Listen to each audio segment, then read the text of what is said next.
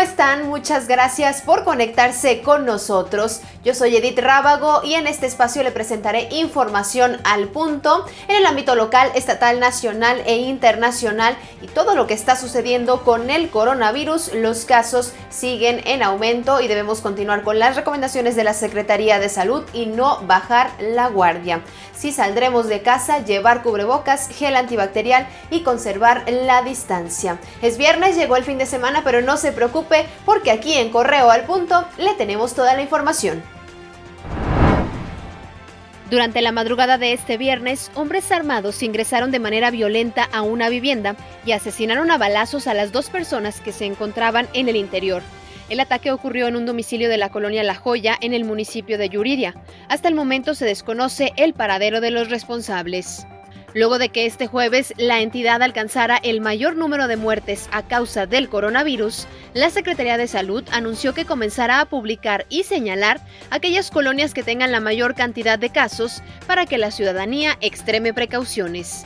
Debido a su mala administración y la corrupción que impera, el presidente Andrés Manuel López Obrador anunció esta mañana que la Sedena y la Marina tomarán el control de los puertos y las aduanas en el país. Hemos tomado esa decisión por el manejo del puerto, por el mal manejo, la mal administración de puertos, la corrupción el contrabando, la introducción de droga a territorio nacional por estos puertos, hemos tomado esta decisión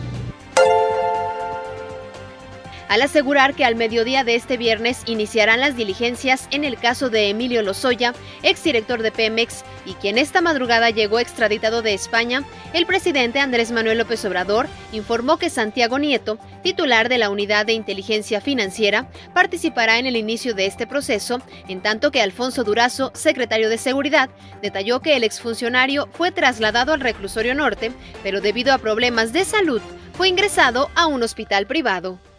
Lo invito a que se quede conectado e informado con nosotros hoy durante todo el fin de semana. En redes sociales nos encuentra como Periódico Correo en Facebook, Twitter, Instagram, YouTube. También lo invito a nuestra página web periódicocorreo.com.mx en donde podrá encontrar todas las noticias. Y en unas horas más mi compañero Roberto Itzama le estará llevando toda la información hasta sus hogares porque queremos que usted se quede en casa y de llevarle la información nos encargamos nosotros. Que tenga un excelente excelente fin de semana, cuídese mucho y el lunes le recuerdo que tenemos una cita con la información.